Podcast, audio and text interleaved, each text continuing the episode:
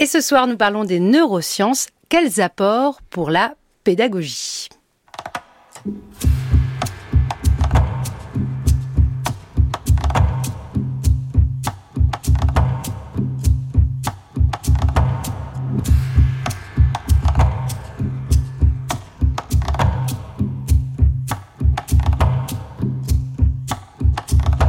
Et si on reparlait des neurosciences et de psychologie cognitive dans Être et Savoir? Le sujet a été très à la mode. Il est toujours en fait au regard du nombre de publications et autres podcasts sur le fonctionnement du cerveau. Je vous conseille d'ailleurs celui d'Albert Moukébert qui parle plutôt des adultes et vous est proposé par France Culture depuis quelques jours. L'appétit du public pour les connaissances sur nos perceptions est immense et c'est en soi un sujet, nous allons en parler aujourd'hui. Mais c'est savoir quand il concerne notre façon de comprendre et d'apprendre autrement dit la métacognition, nous permettent-ils de faire progresser les manières d'enseigner dans les classes? Qu'est-ce qui peut être vraiment mis en pratique, mis au service de l'éducation? Par exemple, l'efficacité de la pédagogie Montessori a-t-elle été prouvée? Qu'en est-il des pédagogies actives? Apprend-on vraiment en jouant? Réponse ce soir avec nos invités.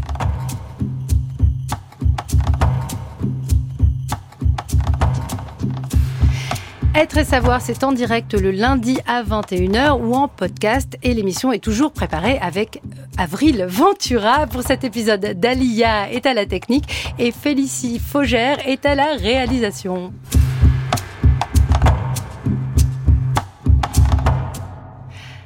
Grégoire Borst, bonsoir. Bonsoir. Vous êtes directeur de l'APSIDE, laboratoire de psychologie du développement et de, et de l'éducation de l'enfant. On va beaucoup dire le mot psychologie, alors je sais pas, j'ai décidé d'en rajouter dès le début. C'est à la Sorbonne, vous êtes professeur de psychologie du développement et de neurosciences de l'éducation à l'Université de Paris et co-auteur avec Mathieu Cassotti de ces pas moi, pas c'est entre parenthèses, c'est mon cerveau publié chez Nathan Jeunesse en septembre dernier. C'est une bonne idée de cadeau pour son adolescent ou peut-être euh, pour soi en tant que parent. À qui vous voulez vous adresser avec cet ouvrage? À l'origine, il était dédié pour les, pour les ados, euh, avec l'enjeu effectivement de leur expliquer un peu comment fonctionne leur cerveau, parce que paradoxalement, ils ont assez peu d'informations là-dessus. Alors même que c'est une période dans laquelle il y a des réorganisations profondes au niveau cérébral, qui expliquent les difficultés qu'ils peuvent avoir, notamment de régulation des émotions. Mais je pense que ça peut servir aussi pour les parents. c'est ce que j'ai euh, noté. C'est pour ça que vous mettez en scène, euh, à travers un, un, dispositif de court chapitre très illustré avec des petits questionnaire aussi euh, en scène des situations de la vie courante. Oui, l'idée, c'est effectivement de repartir de, de, 14 situations de la vie courante, des, des, des, problématiques qui peuvent se poser aux ados, et pour qu'ils puissent avoir un certain nombre d'informations. On parlait de métacognition, c'est ça aussi. Les connaissances métacognitives, c'est aussi connaître son cerveau qui est en train de changer et savoir, par exemple, euh, pourquoi euh, on est ému, vexé, pourquoi on réagit pas parfois dans certaines situations de harcèlement ou pourquoi la drogue c'est pas du tout bien quand on est un ado, mais on, y reviendra peut-être en, fin hein, d'émission parce que le cerveau en développement nous intéresse ce soir avec également Frédéric Guiret. Bonsoir. Bonsoir. Vous êtes enseignant de sciences de la vie et de la terre au lycée dans l'académie de Créteil, de Versailles. Vous êtes le deuxième enseignant de cette discipline en deux semaines. Alors c'est un hasard ou peut-être pas, je ne sais pas. En tout cas, euh, ça fait deux, deux enseignants qui s'intéressent à la euh, pédagogie. Vous êtes chargé de mission au Conseil euh, scientifique de l'éducation nationale, fameux conseil scientifique présidé par Stanislas Dehaene, où on parle beaucoup de neurosciences, mais pas seulement. Membre de l'association Apprendre et former avec les sciences cognitives et co-auteur avec Adeline André et Jean-Luc Berthier d'innover avec les sciences cognitives. C'est publié euh, chez euh, Nathan aussi. Alors là aussi, c'est un hasard. L'année dernière, euh, vous êtes devant les élèves au quotidien et c'est pour ça que je tenais à ce que vous soyez là ce soir en tant qu'enseignant. Les allers-retours entre théorie et pratique, c'est important? Et pourquoi? Pour vous? Oui, alors oui, c'est important. Euh, lorsqu'on enseigne, euh, on est face à des dizaines de cerveaux et c'est important pour un enseignant aujourd'hui euh, de s'intéresser au fonctionnement des cerveaux qu'on a en face de nous et de savoir quels sont les gestes professionnels qui sont les plus adaptés, les plus efficaces. donc il s'agit, il s'agit pas évidemment de, de, de, tout prendre parce que la, la, recherche produit des résultats qui sont pas applicables directement forcément dans la classe en situation écologique, c'est ça. voilà, on, on, on s'inspire. Il y a rien de prescrit dans ce que fait la recherche pour la classe. En revanche, sur le terrain euh, s'inspirer euh, de ce que dit la recherche en labo et euh, comprendre comment fonctionne le cerveau, c'est important quand on est enseignant. Vos élèves de lycée, quand ils sont devant vous, vous leur dites vous êtes des cerveaux? Euh, C'est vrai que ça peut m'arriver de le dire parce que former ses élèves c'est important, euh, travailler avec eux sur comment est-ce qu'on est, attentif, comment qu'est-ce qu'il faut faire pour être efficace lorsqu'on veut comprendre, apprendre, lorsqu'on veut travailler avec eux la métacognition, tout ça on le fait pas sans eux, on le fait avec eux, on le fait en leur expliquant comment ça fonctionne. Il y a des super ouvrages qui ont été faits pour ça, mais il y a aussi beaucoup de choses, beaucoup de l'association par exemple apprendre et former avec les sciences cognitives produit aussi beaucoup de choses pour former les élèves et c'est important de pouvoir leur expliquer comment ça fonctionne pour qu'ils comprennent aussi pourquoi est-ce qu'on met en place certaines choses en fait.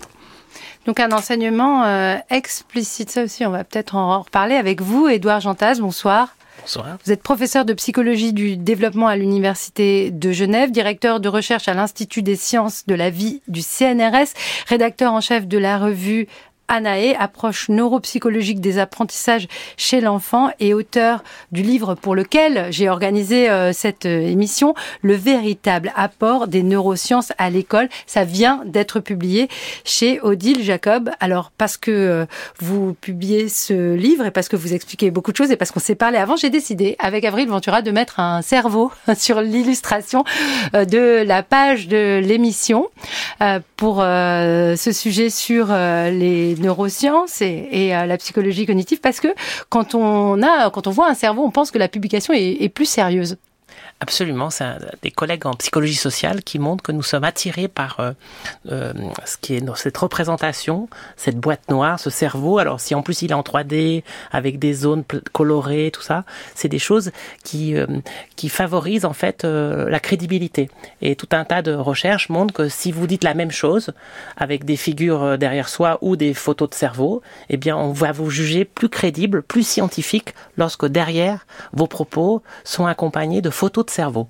On a une fascination actuellement pour ces images de cerveau et qui donnent de la crédibilité, ce qui fait que les journaux, partout, on rajoute des cerveaux, du neuro à peu près à, tous les mots, et on a l'impression du coup que c'est beaucoup plus sérieux.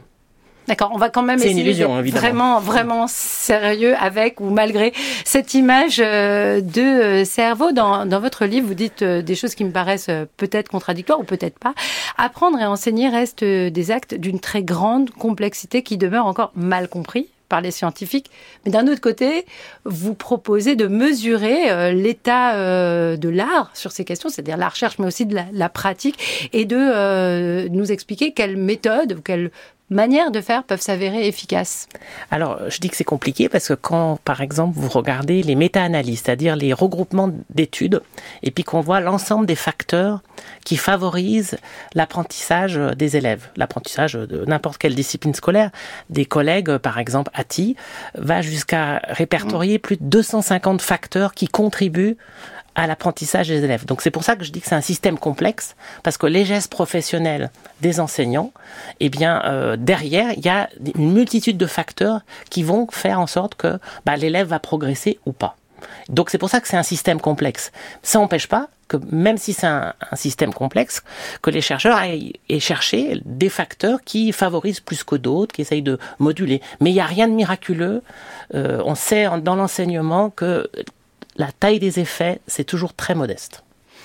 Est-ce que c'est parce que euh, ces méthodes euh, diverses, on va y venir imprécisément, hein, j'ai donné des exemples hein, dans mon introduction, euh, sont compliquées à mesurer dans leurs effets, qu'on doit aussi compter sur cet apprentissage des élèves des enfants, des ados, on peut les appeler comme on veut, suivant dans quelle situation on est, et peut-être même euh, de la société tout entière, euh, apprentissage collectif euh, qui est, à mon avis, un peu en train de se réaliser sur le fonctionnement des, apprentissages.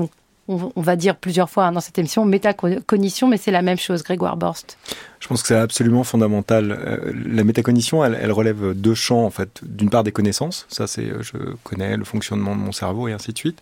Et puis des stratégies aussi, qui sont des stratégies finalement qui sont utiles pour les apprentissages et notamment pour apprendre de ses erreurs. Et on est un certain nombre en ce moment à dire que finalement c'est peut-être ça le, véritablement l'enseignement explicite. C'est au-delà de savoir quels sont les objectifs de la situation c'est essentiellement de mettre l'accent sur l'ensemble des processus qui sont engagés dans la situation d'apprentissage. Et il faut commencer tôt, il faut penser une progressivité pédagogique aussi sur ce domaine-là. Nous, on est en train de mener des recherches dans les réseaux d'éducation prioritaire de la ville de Paris, où on montre que euh, les inégalités éducatives observées dans les maths en grande section de maternelle sont entièrement expliquées par les inégalités éducatives dans le domaine de la métacognition. Et donc ça, ça dit aux enseignants pas ce qu'il faut faire dans leur classe. Moi, j'en sais rien, je suis pas un pédagogue, mais c'est leur dit, regardez, c'est peut-être un facteur sur lequel il faut aller travailler. Mais c'est-à-dire, on parle de grande section maternelle, donc on a 5 ans quand on est en mhm. grande section maternelle.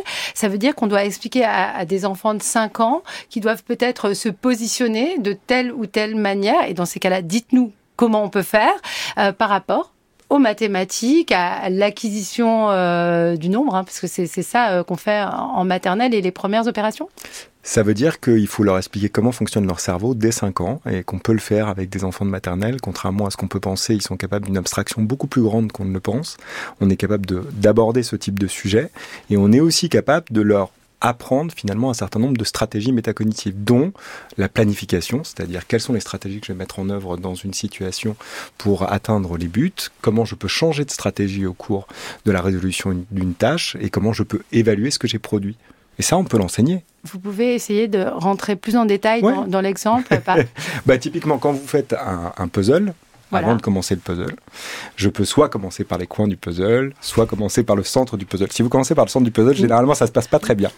ma vie, ma vie, faire des puzzles avec un enfant de 5 ans. Et donc, vous, euh, vous pouvez vous dire, bon, j'ai commencé par le milieu du puzzle, c'est pas la meilleure des stratégies. Donc, je vais superviser ce que je suis en train de faire et changer de stratégie. donc je vais être flexible et je vais pouvoir ensuite voir si j'ai utilisé la meilleure stratégie au cours de cette tâche-là. Et ça, tout ça, ça fait partie euh, de ce qu'on appelle la métacognition. Et donc il y a un véritable enjeu finalement à commencer par cela, parce qu'elle va être utile pendant tous les apprentissages scolaires fondamentaux. En fait, on a construit un système éducatif un peu à l'envers. C'est-à-dire qu'on rentre dans les apprentissages scolaires fondamentaux avant d'avoir appris les fondamentaux de l'apprentissage. Et, c'est ça qu'on dit en fait euh, quand on est neuroscientifique ou psychologue, c'est que finalement si on voulait construire un système qui a la capacité de réduire les inégalités éducatives, il faudrait commencer par apprendre à apprendre. Et ensuite on rentre dans les apprentissages scolaires fondamentaux. Frédéric Guiret, c'est euh, une sorte de, méthode qui va aider les élèves à, réussir. Et, j'ajoute euh, un élément qui m'a semblé extrêmement important dans le propos de Grégoire Borst, à réduire des euh, différences, par exemple l'apprentissage en suivant l'origine sociale, elles sont très marquées en France, mais aussi suivant le genre, et on sait que devant les sciences, ça compte énormément. Je rappelle que vous êtes professeur de sciences de la vie et de la Terre. Oui, alors j'ai même envie de rajouter par rapport à ce que Grégoire vient de dire que euh, dans la partie euh, métacognition, il y a tout un volet un peu procédural et inconscient qui est qui est généré par des sentiments métacognitifs avant, pendant et après les tâches, et notamment les questions de genre et justement d'origine sociale. Ça, ça, va pour les élèves, ça va interférer directement avec leur capacité à faire les tâches, alors, alors à les réaliser, sans parler des capacités cognitives, c'est-à-dire qu'ils sont en capacité de les faire, mais parce qu'ils considèrent que la tâche n'est pas pour eux en tant que alors euh, on a évoqué le genre donc en tant que femme je considère que par exemple les maths c'est pas pour moi je ne vais pas rentrer dans l'activité cognitive qui m'est proposée alors même que j'ai les capacités de le faire. Ça c'est ça se fait automatiquement avant même de rentrer dans la tâche. Donc je, vais un peu plus loin mais je rajouterai bien les sentiments cognitifs aussi parce que c'est avant même de rentrer dans la tâche. Donc c'est même pas euh, dedans euh, comment je parce que ce qu'a évoqué Grégoire est extrêmement important aussi mais en amont déjà il y a aussi des choses qu'on peut mettre en place en tant qu'enseignant pour que les, élèves aient la curiosité d'apprendre trouvent du sens dans ce qu'ils sont en train de faire s'engagent dans les tâches, développent leur motivation. Et là, il y a des gestes professionnels que nous, on peut mettre en place pour accompagner les élèves aussi. Euh, on va essayer aussi euh, de donner euh, des, exemples, mais ce qui m'intéresse là tout de suite, c'est de savoir comment on démontre tout cela. Edouard Chantas, quelle méthode expérimentale, parce que vous avez dit, voilà, il peut y avoir des centaines de facteurs qui rentrent en ligne de compte Alors, dans, l'apprentissage. Alors, comment on expérimente certaines méthodes? Comment on prouve qu'elles sont efficaces ou pas? Alors, il y a plusieurs méthodes, mais une des méthodes qui est beaucoup utilisée pour typiquement dire que telle méthode a une efficacité. C'est ce qu'on a, c'est une méthode qui est fondée sur la méthode expérimentale de plus d'un siècle hein, de Claude Bernard. Donc ça consiste, alors par exemple, si vous êtes dans des recherches interventionnelles et que vous voulez montrer que tel ou tel programme ou telle pédagogie a un effet, ben, en début d'année, euh, vous allez répartir au hasard euh, un groupe d'élèves qui va suivre une méthode X et puis un autre groupe d'élèves qui va suivre une méthode Y et puis vous allez mesurer leur performance sur ce que vous voulez vraiment euh, mesurer, par exemple apprentissage lecture, résolution de problèmes mathématiques ou autre. Et puis pendant l'année ou pendant une année, deux années ou trois années, ça dépend de l'amplitude du programme. Vous faites des séances avec les enseignants, systématiques, explicites, euh, vraiment euh, aussi par les chercheurs souvent. Et puis, à l'issue du programme, au bout d'une année, eh bien, vous remesurez les mêmes performances qu'en début d'année. Tout le monde a fait des progrès, mais vous faites l'hypothèse que ceux qui ont bénéficié du programme expérimental a fait plus de progrès que ceux qui, qui étaient dans le groupe contrôle ou témoin. Alors c'est de l'observation, c'est de la science. Euh, un autre élément peut rentrer en ligne de compte, c'est l'effet expérience, l'effet enseignant. Ça aussi, Absolument. ça a été euh, montré. Qu'est-ce que vous faites de cet effet-là? Donc je précise, pardon, c'est que euh, quand on mène une expérience, on est souvent euh, assez motivé et ça crée euh, en soi euh, une émulation chez les professeurs et les élèves. Et c'est pour ça que Claude Bernard a inventé la méthode expérimentale. C'est-à-dire, par exemple, si vous faisiez un- votre méthode, je mets au point une méthode. En début d'année, je mesure les performances de mes élèves. Je fais ma méthode. Et en fin d'année, je montre qu'ils ont progressé. En fait, vous ne saurez pas à quoi c'est dû. Est-ce que c'est vous, vos qualités personnelles en tant que la singularité de votre geste professionnel, ou est-ce que c'est votre méthode? Pour distinguer tout ça, bah, il faut faire un autre groupe. Alors, ça va être d'autres groupes passifs, c'est d'autres personnes qui vont appliquer une autre méthode, soit témoin, soit sur un autre thème, avec tout un tas d'enseignants pour essayer d'extraire cet effet enseignant. Et puis, grâce à des statistiques, on arrive à extraire euh, la taille de l'effet qui correspond vraiment à la méthode pédagogique. Merci pour ces précisions euh, toutes scientifiques. Alors, on dispose de, de pas mal euh, d'études euh, et, ça permet euh, de produire des, des résultats. C'est assez méta, hein, vous regroupez euh, plein d'études. Et par exemple, sur la, la méthode Montessori, Bah, Euh, là, typiquement, vous voyez, il y a très peu d'études, en fait. Alors typiquement des, des vraies études randomisées, comme on dit, où on répartit aléatoirement deux groupes d'élèves qui bénéficient dans le même contexte Mhm. social, parce qu'on oublie beaucoup l'origine socioculturelle et contextuelle. Euh, par exemple, il y a des collègues de Lyon qui ont, mené une étude pendant trois ans pour essayer de tester si cette fameuse école euh, pédagogie Montessori avait des effets si bénéfiques comme ça avait été euh, souvent dit dans les médias avant et dans des, des- Alors, on peut faire ouvrages. référence, c'est bien de dire son nom, à, la Céline Alvarez, Voilà. qui a euh, mené Oui, un projet euh, qui a eu beaucoup de succès médiatique, mais aussi euh, des, des résultats. Aucun, auprès non, ses- non, pas de élèves résultat. dans sa- de- Aucun, pas de sa- résultat. Et puisque c'est. Oui, oui, je sais. C'était d'ailleurs en référence au CNRS de Grenoble et c'était moi le, le référent. Donc je peux vous dire qu'il n'y avait pas de résultat. Et euh, du coup, euh, je- là, c'était assez incroyable. Donc, par, par exemple, euh, Jérôme Prado et toute son équipe, ils ont fait vraiment pendant trois ans tout un programme où, dans le même quartier euh, d'é- d'éducation populaire, il y a la moitié des enfants qui ont suivi la pédagogie Montessori et l'autre partie qui a suivi la pédagogie ordinaire et ils ont comparé les performances entre pré-test et post-test. Et là, ils ont montré que globalement, sur les 20 ou 30 épreuves testées, aucune différence à l'issue, juste une épreuve sur l'apprentissage du décodage des mots, où il montre que quand on explore des lettres en relief, on est un peu mieux dans la lecture euh, des mots en grande section. Donc, effet extrêmement modeste. Euh, on avait par ailleurs montré avec Florence Barra d'autres recherches qui montraient que dès qu'on mettait du tactile et de l'exploration visio-manuelle, on avait des effets bénéfiques, mais rien de miraculeux. Ce qui- ce qui ne veut pas dire que tous les enfants ont progressé, mais il n'y a pas eu une progression spécifique et exceptionnelle euh, des enfants. Vous voyez, donc il faut être modeste. Donc ce qui fait que dans la littérature, il reste plus qu'une seule étude sur une cinquantaine d'enfants, qui montrent qu'à 12 ans, il y a un effet euh, légèrement euh, supérieur des enfants qui ont bénéficié euh, de la pédagogie Montessori par rapport à un groupe contrôle. Voilà, trois études dans le monde. Alors, qu'est-ce qui marche? Qu'est-ce qu'on a découvert euh, à travers euh, ces études, alors, qui sont quand même nombreuses sur la pédagogie, qui peut fonctionner euh, pour euh, l'apprentissage en maternelle, par exemple, Édouard Jantaz? Alors voilà, il faut bien différencier par exemple une pédagogie globale, parce que Montessori c'est un concept, c'est Mm. vraiment c'est l'ensemble du fonctionnement. Ça c'est vraiment très compliqué à étudier parce que c'est une école versus une autre pédagogie. Là, il y a d'autres facteurs qui peuvent rentrer en compte implémentés dans des, classes ordinaires. Par exemple, on a pu montrer euh, typiquement que l'implémentation de jeux du faire semblant, ça c'est des travaux qu'on a conduits en, en Suisse avec euh, Sylvie Richard, eh bien euh, ça augmente, ça permet d'augmenter la capacité de compréhension et de régulation des émotions chez les jeunes enfants. Et ça typiquement, le jeu du faire semblant, c'est une activité spontanée chez l'enfant et quand elle est quand il y a des séances qui sont étayées. Hein. C'est pas du tout, euh, je me mets dans un coin des enfants et je leur faire euh, jouer au garage ou à la dinette. Pas du tout. C'est c'est des séances structurées, explicites, où il y a progressivement un étayage de l'adulte.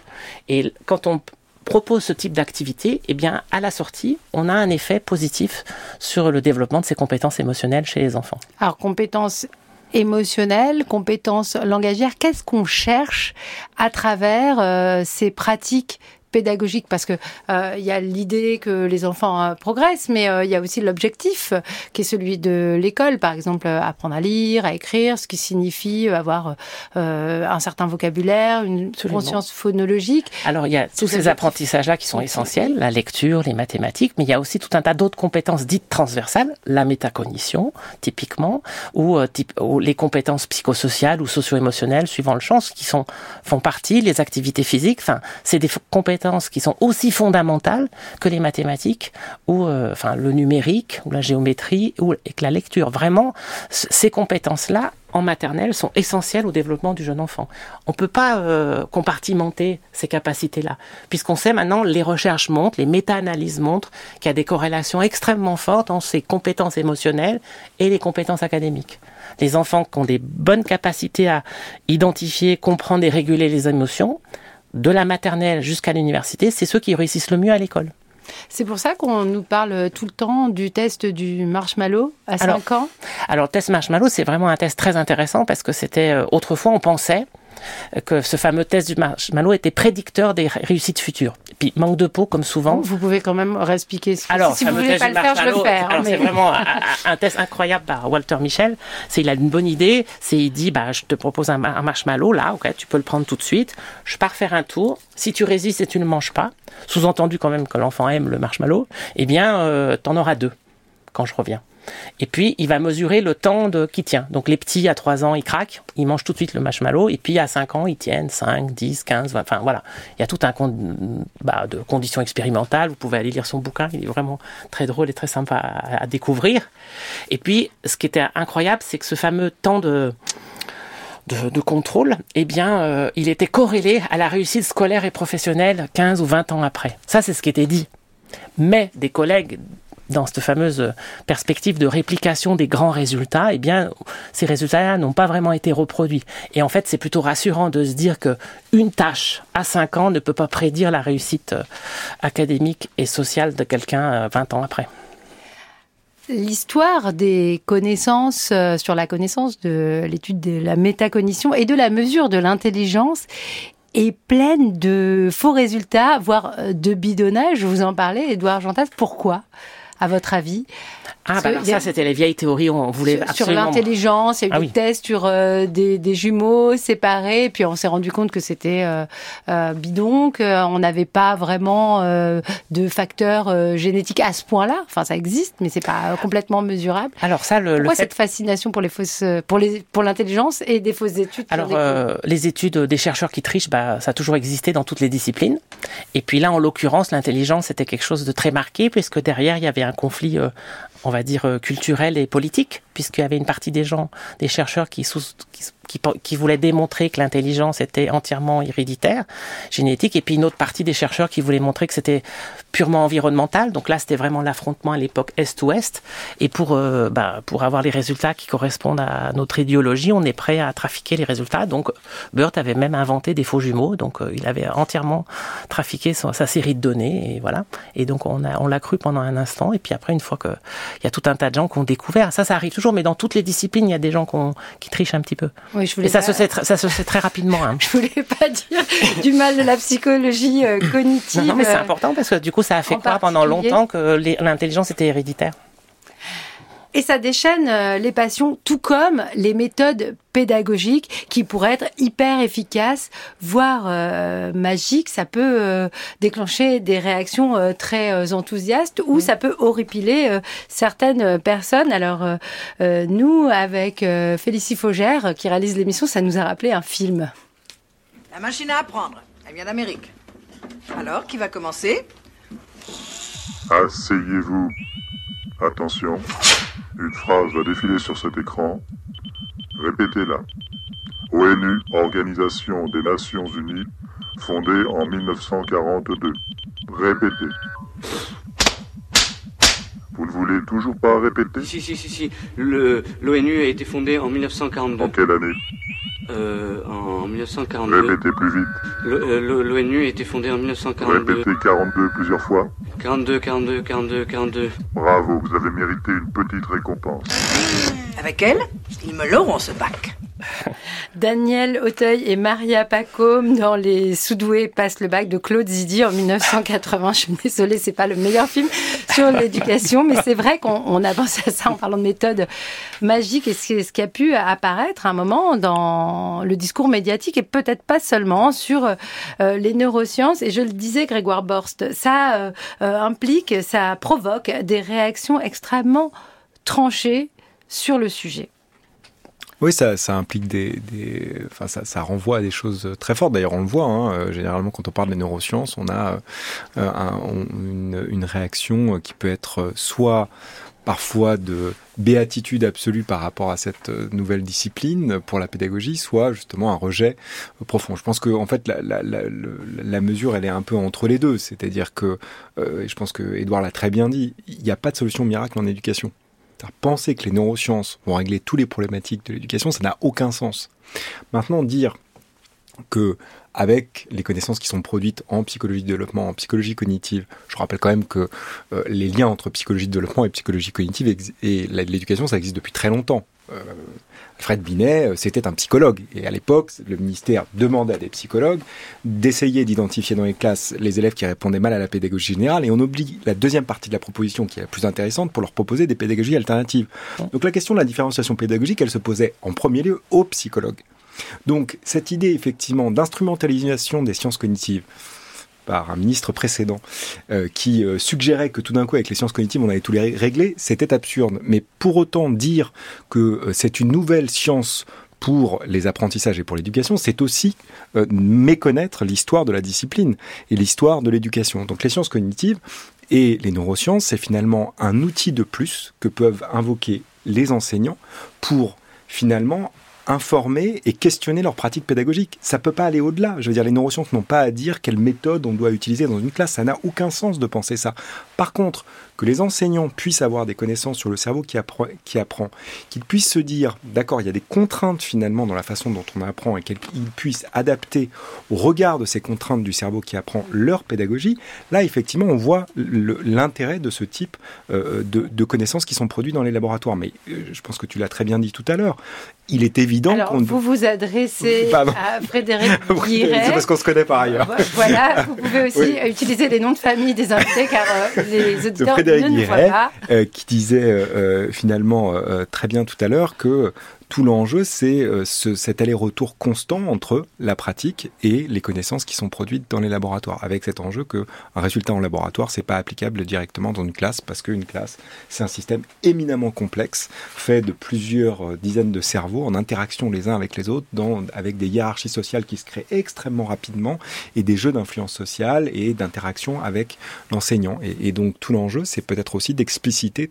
tous ces processus qui rentrent en jeu dans la situation d'apprentissage. Ah oui, mais il y a un autre processus qui rentre en jeu. Euh, Frédéric Guiret, vous appartenez au Conseil euh, scientifique de l'éducation nationale, pas seulement. J'ai dit, vous êtes euh, enseignant. On a fait référence à Jean-Michel Blanquer, c'est lui qui l'a mis en place, avec Stanislas Dehaene à sa tête, un fort, une forte publicité à ce moment-là pour sur les neurosciences et, leur et leur influence positive, peut-être sur des pratiques pédagogique.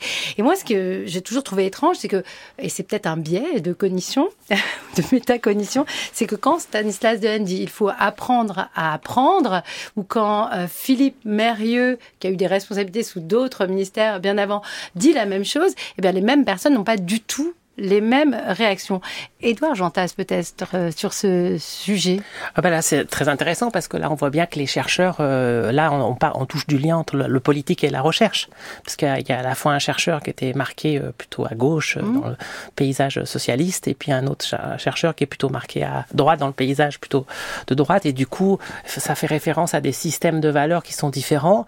C'est une époque aussi différente. C'est-à-dire que les neurosciences cognitives n'étaient pas du tout au même point avec l'arrivée. C'est sur le statut social, la renommée internationale de chaque chercheur. Enfin, du coup, on voit bien qu'il y a d'autres euh, euh, d'autres facteurs qui vont expliquer de pourquoi, du coup, euh, bah, apprendre à apprendre n'a pas le même sens pour chacun des deux. Voyez Donc, du coup, on voit bien, même si ce concept-là, est partagé. Il y a un point de vue philosophique de l'éducation, et puis d'autres, hein, il y a un point de vue plus neuroscientifique, et on voit bien que du coup, ces deux oppositions euh, qui sont euh, sociologiquement, euh, socio-politiquement marquées, qui fait qu'il y a une tension très forte entre les deux.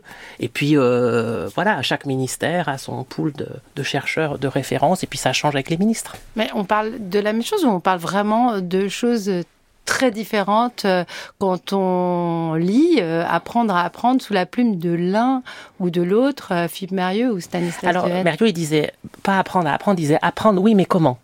C'était pas pareil son bouquin phare. Donc là, lui, il racontait, mais lui, il était plus basé en disant, il n'y a pas de recette possible, il n'y a pas de recommandation euh, possible basée sur la méthode expérimentale. Donc, il faisait pas du tout référence à la même façon de travailler mm. du point de vue de la recherche. Euh, le conseil scientifique plus récent est plus fondé sur, euh, par exemple, la méthode expérimentale, sur des faits, sur une evidence-based qui est beaucoup plus fortement maintenant présent dans les médias et dans les politiques publiques, qui autrefois, autant temps Mérieux, tout ça, il y avait, c'était beaucoup moins fort à l'époque. Donc vraiment, il y a un contexte, euh, puis il y a une origine disciplinaire. Mais pour moi, c'est pas du tout incompatible en fait, en vrai.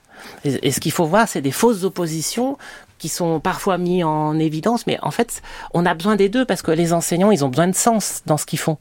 Et pour avoir du sens, il faut bien qu'ils aient une réflexion euh, eux-mêmes sur pourquoi ils font ce métier, pourquoi, pour qui ils travaillent. Il faut qu'ils aient des marges de manœuvre. C'est aussi des gens qui pensent un système complexe et ils peuvent pas être des techniciens qui appliquent des méthodes. Donc forcément, ces deux approches, en fait, elles sont pas du tout opposées. Pour moi, c'est une fausse opposition.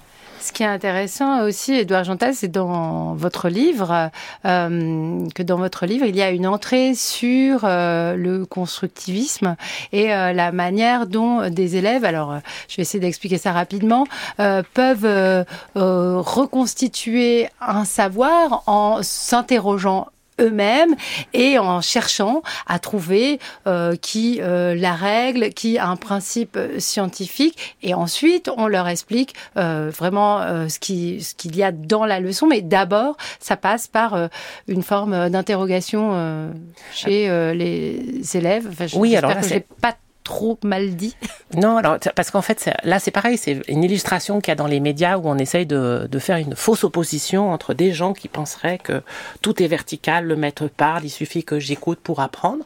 Donc ça, c'était une vision. Je sais même pas si un enseignant a pensé ça vraiment en fait. Probablement que non, ou il y a plus d'un siècle. Et puis une autre vision qui dit ben en fait il faut que c'est pas parce que j'ai expliqué c'est pas parce que l'enfant a réussi l'exercice qu'il a compris vraiment le sens de ce qu'il fait.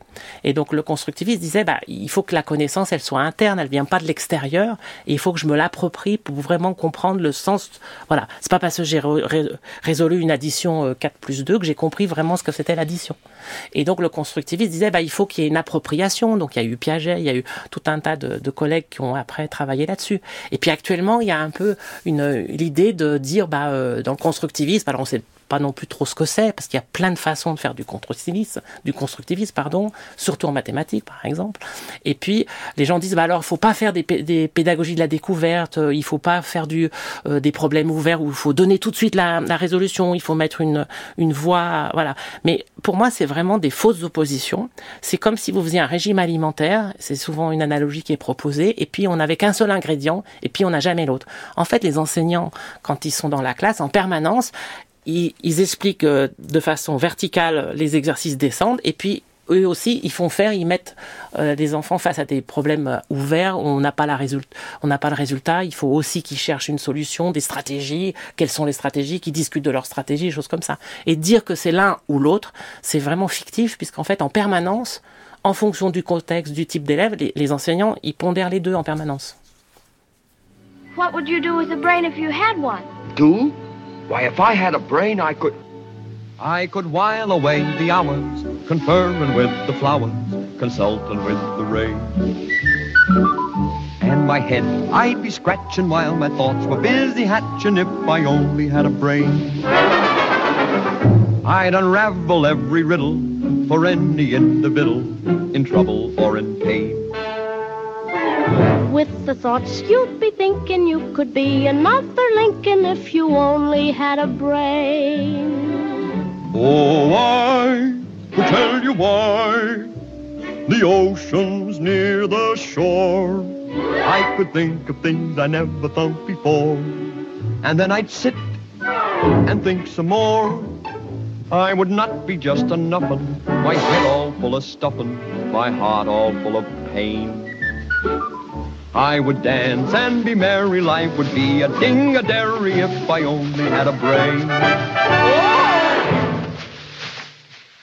Oh, wonderful. Why, if our scarecrow back in Kansas could do that, the crows would be scared to pieces. They would? Hmm. Where's Kansas? That's where I live. And I want to get back there so badly, I'm going all the way to Emerald City to get the Wizard of Oz to help me. You're going to see a wizard? Mm-hmm. Do you think if I went with you, this wizard would give me some brains?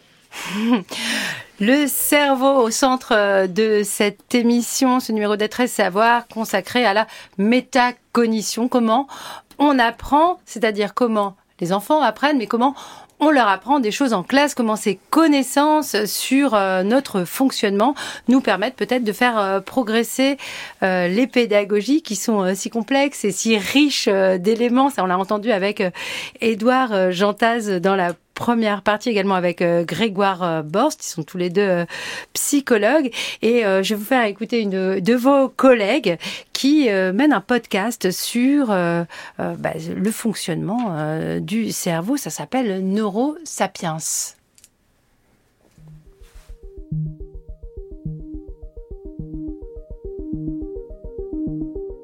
Nous sommes victimes d'une illusion. Nous pensons que nous maîtrisons notre attention, notre concentration, et pourtant, nous sous-estimons cruellement la mesure dans laquelle notre attention est si facilement détournée. Ce détournement de notre attention à notre insu peut se faire par des éléments internes, comme des pensées qui traversent notre esprit, ou par des éléments externes, comme un mouvement furtif, une couleur, un son, une personne qui effleure notre coude sans faire exprès. Notre attention est sans cesse mise à mal. Il y a quelque temps, une étude publiée par le Journal of the Association of Consumer Research de Chicago a montré que le simple fait d'avoir son téléphone dans une pièce, même éteint et même si vous faites tous les efforts du monde pour l'ignorer, réduit votre attention disponible. Conclusion, votre attention est si facilement malléable. Et j'espère que vous écoutez attentivement cette émission. Moi, j'ai demandé à, Anaïs Roux, qui est psychologue et euh, qui produit ce podcast, pourquoi ce travail de vulgarisation était si important pour elle et pourquoi elle souhaitait y parler des émotions. Dès qu'on est sur un sujet euh, un peu à la mode, on en vient en fait à lire un petit peu des bêtises, des informations qui sont extrêmement généralisées. Et j'avais un peu à cœur de dire des choses qui sont pas forcément sûres sur le cerveau, parce qu'en fait, il y a plein de choses sur le cerveau où on n'en sait rien, on en est qu'au stade des hypothèses, et de faire le parti pris que tous mes épisodes, euh, voilà, ça va être du conditionnel, et je ne vais pas affirmer des choses aujourd'hui qu'on ne sait pas. Ce que je trouve aussi intéressant dans cette vulgarisation euh, des neurosciences, c'est qu'on est amené à faire de plus en plus le lien entre nos émotions et notre capacité à réfléchir. Oui, en effet, euh, les deux sont très intriqués. Et d'ailleurs, euh, l'OMS a publié un modèle de compétences qu'on appelle les compétences psychosociales et émotionnelles et qui regroupe vraiment le côté cognitif et émotionnel. Quand on veut travailler sa cognition, c'est hyper important d'aller aussi creuser du côté des émotions. Est-ce que cette connaissance pourrait permettre de mieux comprendre les autres, euh, par exemple euh, nos enfants quand on est euh, parents, mais aussi les gens avec qui on échange au quotidien? Oui, tout à fait. Je pense que apprendre à connaître son cerveau, son fonctionnement, c'est aussi très bénéfique pour apprendre à connaître l'autre. Parce que ce qu'on sait au niveau du cerveau, c'est qu'il n'y a pas énormément de différence entre vous et moi. Grosso modo, en fait, on a tous le même cerveau. Il va tous fonctionner de la même façon. Et je pense que c'est très bénéfique aussi, par exemple, pour les professeurs, de savoir un petit peu comment fonctionne euh, le cerveau, comment fonctionne l'attention, pour pouvoir ensuite l'expliquer en effet aux élèves et comprendre un peu comment fonctionne la personne en face de soi. Vous travaillez également sur le harcèlement euh, scolaire. Alors, il y a très peu de temps, euh, le 10 novembre, c'était euh, la journée de lutte contre le harcèlement. Est-ce que finalement cette connaissance du chemin des émotions, de la manière dont on peut penser, nous aide à lutter contre le harcèlement? En effet, l'idée c'était d'aller vraiment aux sources du harcèlement. On avait cette vision de se dire que à la source du harcèlement, il y avait un certain manque de développement des compétences psychosociales qui sont complètement fondatrices de la relation sociale. Donc, on allait apprendre aux élèves des compétences comme l'écoute active, comme le respect, comme l'empathie. Et on a vu un impact assez concret dans la façon dont les élèves communiquaient ensemble et dans la façon dont ils allaient aussi s'entraider au sein de la classe quand l'un ou l'autre avait des difficultés euh, à suivre. C'est une culture euh, des émotions et euh, de l'attention à l'autre. Oui, je pense, complètement. J'aime bien le mot culture parce que qui dit culture dit que c'est quelque chose qui est vraiment à la racine, qui est à la source et qui est fondateur des relations entre personnes. Et je pense que vraiment, ça devrait être une culture au sein de l'école, d'apprendre ce genre de compétences une culture du fonctionnement de notre psychologie qui concerne nos manières euh, d'apprendre et nos émotions, mais les deux sujets euh, sont liés. Ils le sont euh, dans votre ouvrage, euh, Grégoire Borst. Et il y a un chapitre qui m'a beaucoup intéressé. C'est pas juste parce que le sentiment d'injustice, c'est une émotion qui nous touche tous, mais les, enfants, peut-être particulièrement les ados, en tout cas, ils, en parlent à leurs parents régulièrement. Qu'est-ce qu'il y a à, à, comprendre, à mobiliser de, depuis ces émotions pour les rediriger vers quelque chose de constructif? Bah, la première chose, c'est de comprendre que toute activité dans laquelle nous nous engageons, et notamment dans l'activité d'apprentissage, il y a des émotions qui y sont liées. Je veux dire, quand on apprend quelque chose, il y a des émotions positives au fait d'avoir appris quelque chose de nouveau. On a des émotions qu'on ressent quand on se trompe dans une situation de résolution de problème, par exemple. Et que ces émotions, elles sont fondamentales pour l'apprentissage. C'est bien parce que j'ai ressenti une émotion dans le cadre de la situation d'apprentissage, que je peux réutiliser plus tard ce, sentiment euh, qui est lié à cette situation d'apprentissage pour, par exemple, changer de stratégie. Donc, au cœur même de l'apprentissage, il y a un ensemble d'émotions. Euh, c'est pas nouveau. Un certain nombre de psychologues le disaient déjà. Théodore Ribot parlait de émotions intellectuelles et typiquement le regret, le soulagement, l'anticipation du regret, c'est des vecteurs extrêmement puissants de l'apprentissage, pas simplement de l'apprentissage scolaire. Dans la vie de tous les jours, on passe notre temps à apprendre en se trompant, et effectivement, la façon dont on va pouvoir réinvoquer ces émotions dans le futur, c'est une façon de pouvoir changer de stratégie, s'adapter, être flexible. Et donc au cœur de notre apprentissage, il y a l'émotion. Et, effectivement, cette espèce de dissociation qui est très française entre, d'un côté, le cognitif, euh, qui serait euh, le lieu finalement de l'apprentissage scolaire, et de l'autre côté, les compétences socio-émotionnelles qu'on met dans les compétences du socle. Comme ça, on sont même pas au cœur de notre euh, le programme. Socle commun de le compétences et de connaissances. Pardon. et en fait, on se dit que là, on rate quelque chose. C'est-à-dire que le programme en lui-même, le programme scolaire, il devrait faire une place extrêmement importante sur les émotions. Alors, on m'avait expliqué à un moment que c'était fantastique parce que dans le cadre de de, la lutte contre le harcèlement, on allait faire 9 heures de cours sur les émotions euh, en, primaire. Je disais, oui, bah, c'est fantastique, bon, on a réglé le problème là. Non, c'est vous êtes ironique. Oui, exactement. non, je pense que fondamentalement, on rate quelque chose. Il y a un véritable enjeu à travailler sur ces émotions-là parce que même quand on s'inscrit sur les savoirs fondamentaux, on a besoin de comprendre ces émotions, on a besoin d'invoquer ces, ces émotions parce que la situation d'apprentissage, c'est une situation émotionnelle aussi. Alors intellectuellement, je comprends ce que vous êtes en train d'expliquer, euh, Grégoire Borst, et en même temps, si euh, je me projette dans une situation euh, d'enseignement, ça me paraît un peu plus complexe parce que on a beaucoup d'élèves qu'ils ne ressentent pas tous la même chose. Alors, qu'est-ce que ça signifie? Euh, Vous pouvez répondre, Edouard Jantas, vous pouvez répondre aussi, euh, pour un, enseignant de tenir compte de euh, cette, bah, je ne sais pas comment le dire d'ailleurs, puissance des émotions, de cet impact des émotions. Non, non, alors c'est très faisable. On développe actuellement même des programmes d'entraînement aux compétences émotionnelles à partir de 3 ans, dans par exemple un département en France, où on travaille avec une cinquantaine d'enseignants, où on travaille explicitement sur aider les enfants à reconnaître identifier des émotions euh, corporelles, prosodie, le son, euh, les visages, comprendre les causes et les conséquences, quelles sont les stratégies que je mets en place quand j'ai une émotion positive ou négative pour la réguler? Est-ce que je rumine? Est-ce que je pense à autre chose? De façon explicite.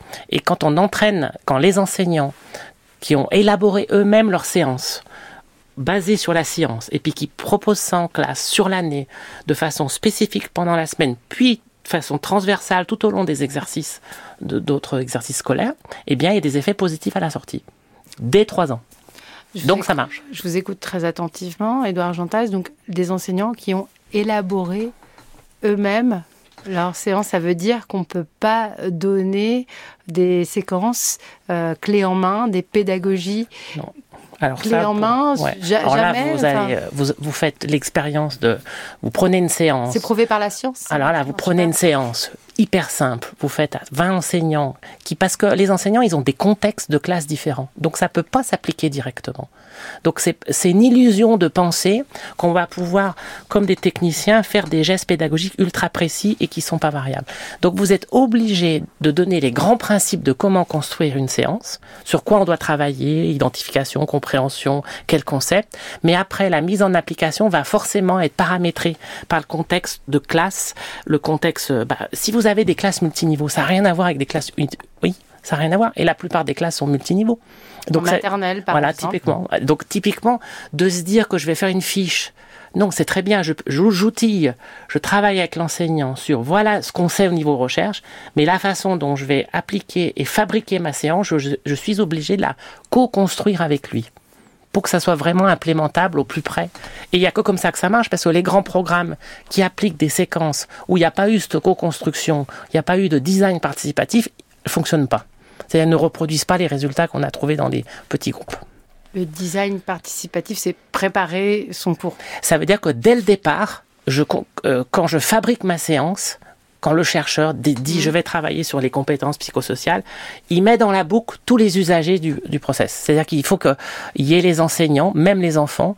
C'est-à-dire qu'il faut que tout soit co-construit pour que ça soit implémentable et que ça fonctionne vraiment et que ça perdure quand le chercheur part de ça et qu'il n'est plus dans la classe. Frédéric Guiret, vous euh, êtes enseignant, vous menez aussi euh, des formations euh, continues pour vos collègues. Est-ce qu'il y a une forte attente des professeurs concernant les savoirs métacognitifs? Allez, je m'aventure à en faire un adjectif et à ces connaissances sur les processus d'apprentissage qui impliquent les émotions, mais pas seulement. Alors, bah, oui, ce qui est intéressant, c'est que euh, tout à l'heure, on a évoqué euh, le, le conseil scientifique euh, qui a été mis en place euh, avec l'arrivée euh, de, de Jean-Michel Blanquer. Euh, moi, sur le terrain, avec Daphné Jacamon, on faisait déjà des formations Mm. il y a il y a huit ans en arrière sur ces questions-là, en fait, sur comment utiliser les apports de la recherche, euh, parce que on, l'a- déjà dit, euh, la recherche produit des résultats, mais ne produit pas des euh, conseils pédagogiques concrets. Et euh, ce qui marche dans un- une situation ne marche pas dans une autre. Et on, là, on parlait des émotions. euh, même, euh, je- juste pour, pour prolonger ce qui vient d'être dit, je peux très bien avoir euh, préparé une séquence avec une classe, et puis avec une autre classe, je ne pourrais pas suivre cette séquence parce que plein de raisons contextuelles qui font que je ne pourrais pas appliquer exactement la même chose. Et si je veux que mes élèves soient en réussite, sinon ça va générer chez eux des émotions négatives qui, euh, Grégoire Bors l'a dit tout à l'heure, vont euh, plutôt mm, les démotiver pour la suite, je vais devoir adapter euh, ma séquence. Donc c'est sans cesse comment est-ce qu'on va utiliser euh, ce, qu'on, ce que la recherche nous propose pour euh, mettre en place des, gestes concrets.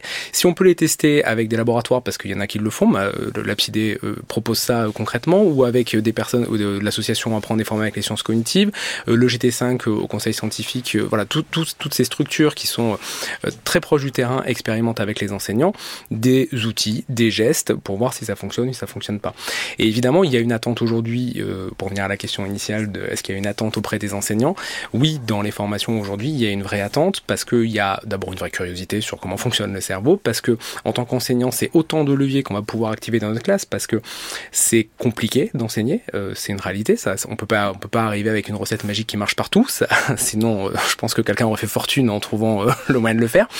Donc, on a plein de leviers, on a des connaissances sur les cerveaux qu'on a en face de nous, il y a des choses qu'on sait bien en labo, on essaie de les décliner en classe, on trouve des moyens de le faire. Et les formations, c'est l'occasion de pouvoir transmettre ce que dit la recherche aux enseignants et de leur montrer aussi des choses qui ont été testées, des choses qui ont pu être expérimentées et de leur proposer, parce qu'il n'y a jamais de prescription, on peut pas prescrire, ça a été dit, je le redis, on effectivement, même dans nos formations, on prescrit rien, on, on- on montre ce qui a déjà été fait, on propose. Et après, à chacun de s'emparer des outils avec sa discipline, euh, le, niveau euh, scolaire des élèves, si on est en élémentaire, si on est en, second degré, euh, les questions didactiques, les contextes, tout ça, ça fait qu'il faudra adapter évidemment ce qu'on propose. Mais oui, il y a une vraie attente et il y a de plus en plus de formations sur ces questions-là d'ailleurs.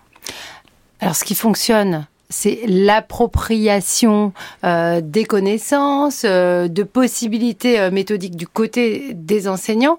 Mais d'un autre côté, on a un problème de recrutement aujourd'hui des enseignants en France avec euh, euh, de moins en moins de candidats suivant euh, les disciplines et suivant les besoins.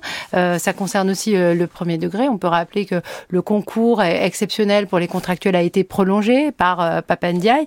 Est-ce que bah, finalement ces, ces, ces, méthodes qui sont aussi un peu complexes, toutes ces connaissances à acquérir qui ne garantissent même pas de, de, de, méthodes magiques pour faire un cours, vont intéresser un public pour devenir enseignant ou plutôt euh, représenter une difficulté euh, euh, nouvelle qui paraîtrait plus grande pour des candidats, j'espère qu'il y en a quand même, Édouard Jantaz, au métier d'enseignant Non, je ne crois pas du tout que ce soit un frein, au contraire, c'est plutôt un vrai défi. De, vous avez 25 personnes en face, 30 personnes en face de vous avec leur histoire, vous êtes dans un contexte socio-culturel particulier et vous avez un défi de faire apprendre telle ou telle discipline. Et quand on est avec des jeunes enfants, enfin moi j'enseigne, avec c'est absolument enthousiasmant d'avoir un public en face de soi qui est en train de comprendre des choses qu'on lui raconte vraiment. Donc euh, ça, c'est un sentiment qu'on a. Tous les enseignants ont ce sentiment, mais il y a des gestes professionnels, ça se travaille, ça se forme. Euh, moi, je dirais plutôt que le levier pour attirer, euh, c'est de la considération sociale, économique, des, bons salaires, des bonnes conditions de travail, une reconnaissance du travail. Et tant que vous n'aurez pas ça, eh bien, vous aurez des difficultés à recruter des gens qui vont s'investir dans une tâche ultra complexe. Est-ce qu'il n'y a pas aussi une manière de se former, formation initiale ou continue Ah bah oui, moi je, euh, je, pense vraiment qu'il y a un vrai souci sur cette formation. C'est pas possible de former en aussi peu de temps des, des gens qui vont avoir des tâches à résoudre aussi complexes c'est pas possible de former des gens en une ou deux années, mettre un concours en M2. Enfin, vraiment, moi, je serais plutôt beaucoup plus pour m'inspirer du cotel, du modèle de la santé ou dans d'autres pays, il y a d'autres aussi modèles. Mais en tout cas, on peut pas former des gens en une année ou deux avec quelques heures de psychologie cognitive comme formation ou de didactique. C'est, c'est pas possible. Et donc, du coup, ça crée un stress et une, enfin, une, enfin, un défi tellement lourd à porter que du coup, je comprends que ça soit très difficile pour des jeunes de se lancer dans cette carrière-là. Parce que c'est quelque chose qui se prépare. Euh, enfin, moi, pour moi, c'est 5 à 6 années de formation, facile. À l'image de la médecine? Oui, toutes les, en fait, toutes les formations professionnalisantes, si on considère qu'enseigner, c'est un vrai métier, eh bien, les, toutes les formations professionnelles prennent du temps. Vous formez pas un menuisier, un ébéniste. il faut des temps, il faut répéter du geste, il faut de la confrontation avec des experts, il faut de la théorie, de la pratique, du co-enseignement, des allers-retours, une progressivité et une considération euh, socio-économique importante. C'est un constat empirique ou c'est prouvé scientifiquement, Edouard Jantas Alors le meilleur, alors le plus grand levier. Alors là, typiquement, si vous allez voir les méta-analyses, le facteur qui favorise la réussite du système scolaire, c'est la formation des enseignants.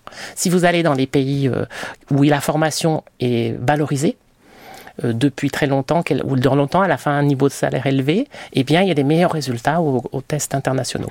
En tout cas, c'est ce que dit euh, l'OCDE à travers euh, diverses enquêtes. On, peut faire référence à la, à la Finlande ou à Singapour, puisqu'on parlait des mathématiques euh, et, qu'on va en reparler d'ailleurs la semaine prochaine dans Être et Savoir, parce que le, sujet euh, est d'actualité avec le retour de la discipline euh, comme discipline obligatoire en première pour tous les lycéens des séries générales. Enfin, il n'y a plus vraiment de séries, enfin du lycée général, on va dire. c'est vrai qu'il y a beaucoup de réformes en éducation. Grégoire Borst dit qui dit neurosciences dit neuromythe, et là aussi, il y a eu beaucoup de discussion comme euh, celle sur les intelligences multiples. Et c'est aussi la manière dont les parents peuvent le comprendre finalement. Si euh, ça marche pas bien pour euh, mon rejeton à l'école, c'est parce qu'il a une autre forme d'intelligence. Alors, cette histoire d'intelligence multiple, est-ce qu'elle brouille pas, est-ce qu'elle n'a pas brouillé durablement les perceptions quant à, aux possibilités, à l'éducabilité des enfants dans le, au sein du système éducatif? Oui, je pense que c'est paradoxal parce qu'en fait, ça vient pas du tout d'un neuroscientifique, les intelligences multiples. Hein. Howard Gardner, il n'est pas du tout neuroscientifique euh, et il a euh, effectivement proposé euh, une théorie un peu générale qui permettait de dire, en fait, essentiellement, et je pense qu'il faut retenir plutôt ça, c'est que l'intelligence, ça n'est pas que du cognitif. Et donc l'enjeu sur les intelligences multiples, c'est surtout pas penser une forme de différenciation pédagogique en disant ah bah lui il est musicien donc de toute façon il pourra pas apprendre les maths alors bah celui-là il est plus il a plutôt une intelligence interpersonnelle donc c'est plutôt tel métier qu'il devrait faire. Ça n'a aucun sens. C'est-à-dire que quand on regarde un cerveau humain, c'est 86 milliards de neurones connectés entre 86 milliards de neurones, hein, c'est dix fois plus que la population mondiale, connectés entre eux par un million de milliards de connexions et qui marchent en réseau en permanence. Donc l'idée de se dire ah ben on a une intelligence plutôt comme ça, une intelligence plutôt comme ça. Déjà qu'est-ce que c'est l'intelligence? J'en sais rien. Moi j'aime bien la, définition de Piaget. La formule ultime de l'intelligence, c'est l'adaptation de l'organisme à son milieu. Je trouve ça parfait. Je trouve que c'est exactement ça, cette notion d'adaptabilité, et je crois que elle est vraie dans tous les domaines social, émotionnel, cognitif, et que tout ça finalement constitue ce qu'on pourrait appeler l'intelligence humaine. Et en ça, c'est vrai que euh, on, peut penser que ces intelligences multiples, elles, elles ont d'une certaine manière durablement affecté la façon dont euh, les enseignants ont pu penser cette problématique finalement euh, des neurosciences. Il faut faire sortir effectivement les neuromythes euh, de, de, de, ce que pensent. Alors je, je, faisais une conférence ce matin à des enseignants et la première chose que je leur fais, c'est que je leur pose des questions très naïves sur le cerveau. Mais ce qui est normal, je veux dire, les enseignants comme les élèves ont des préconceptions sur le cerveau, des conceptions naïves. On en a en sciences euh, physiques, on en a en sciences biologiques. C'est par exemple chez les, les enfants de maternelle, c'est vivant non vivant qui est, qui est lié à mobilité et immobilité. Sur la flottabilité des objets, c'est les gros objets coulent plus que les petits objets. Et on a tous des préconceptions et c'est normal qu'on en ait dans le cerveau. Et donc tout l'enjeu de la formation, elle est aussi là-dessus. C'est de leur dire finalement, penser qu'on n'utilise que 10% de son cerveau, ça n'a pas de sens parce que ça amène des enseignants à penser que les élèves n'apprennent pas parce qu'ils ne mobilisent pas suffisamment leur cerveau. Ça n'a aucun sens de penser ça. Et, donc il y, y, a cette nécessaire formation. Et là, je rebondis sur ce que disait Édouard. La difficulté. J'entasse, pardon. Euh, parce que je, parce qu'on est tous autour de la table. Euh, la, difficulté, c'est qu'en fait, on fait poser, porter sur le poids de la formation continue ce qu'il devrait être fait en formation initiale.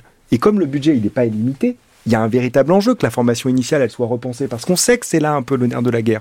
Et donc, je crois que c'est un véritable enjeu que euh, c'est cette psychologie cognitive, ces sciences cognitives et cette psychologie du développement rentrent dans les inspects et puissent, euh, les enseignants puissent réellement être formés sur ces euh, euh, problématiques-là. Mais ces connaissances, donc, ils peuvent fournir une boîte à outils formidable pour les enseignants, mais pas de méthode, on le redit, peuvent-elles aider à résoudre les difficultés scolaires, euh, les euh, difficultés d'élèves qui, euh, bah, on a pris, on reprend l'exemple des mathématiques, qui arrivent très tard euh, dans leur scolarité avec euh, des difficultés en numération, euh, qui peuvent suivre, mais en fait n'ont pas très bien compris de quoi il s'agissait quand on parlait d'abstraction mathématique, et finissent par, à un moment ou un autre, se prendre un mur parce qu'ils n'ont pas compris. Est-ce que là, on peut avoir voir des réponses en comprenant mieux les mécanismes de notre cerveau pour apprendre Alors moi je pense Édouard Oui, si on comprend mieux les mécanismes cognitifs de notre cerveau, mmh. pas cérébraux, ça du coup mmh. ça apporte pas grand-chose. C'est juste c'est sympathique mais mais les cognitifs, les biais de raisonnement, les façons dont on travaille avec les analogies, nos conceptions intuitives, comment on va mieux les comprendre pour essayer de de, de construire à côté d'autres stratégies et pouvoir mobiliser les bonnes stratégies pour résoudre. Oui, on peut. Il y a tout un tas de collègues de par qui travaillent travaillent depuis des années et des années dans les laboratoires de psychologie expérimentale et qui ont testé, éprouvé tout un tas de méthodes pour essayer d'améliorer les apprentissages. Et depuis 10, 20, 30 ans, il y a mais vraiment beaucoup d'équipes qui travaillent en province dans tout un tas de laboratoires et qui montrent des résultats tout à fait formidables.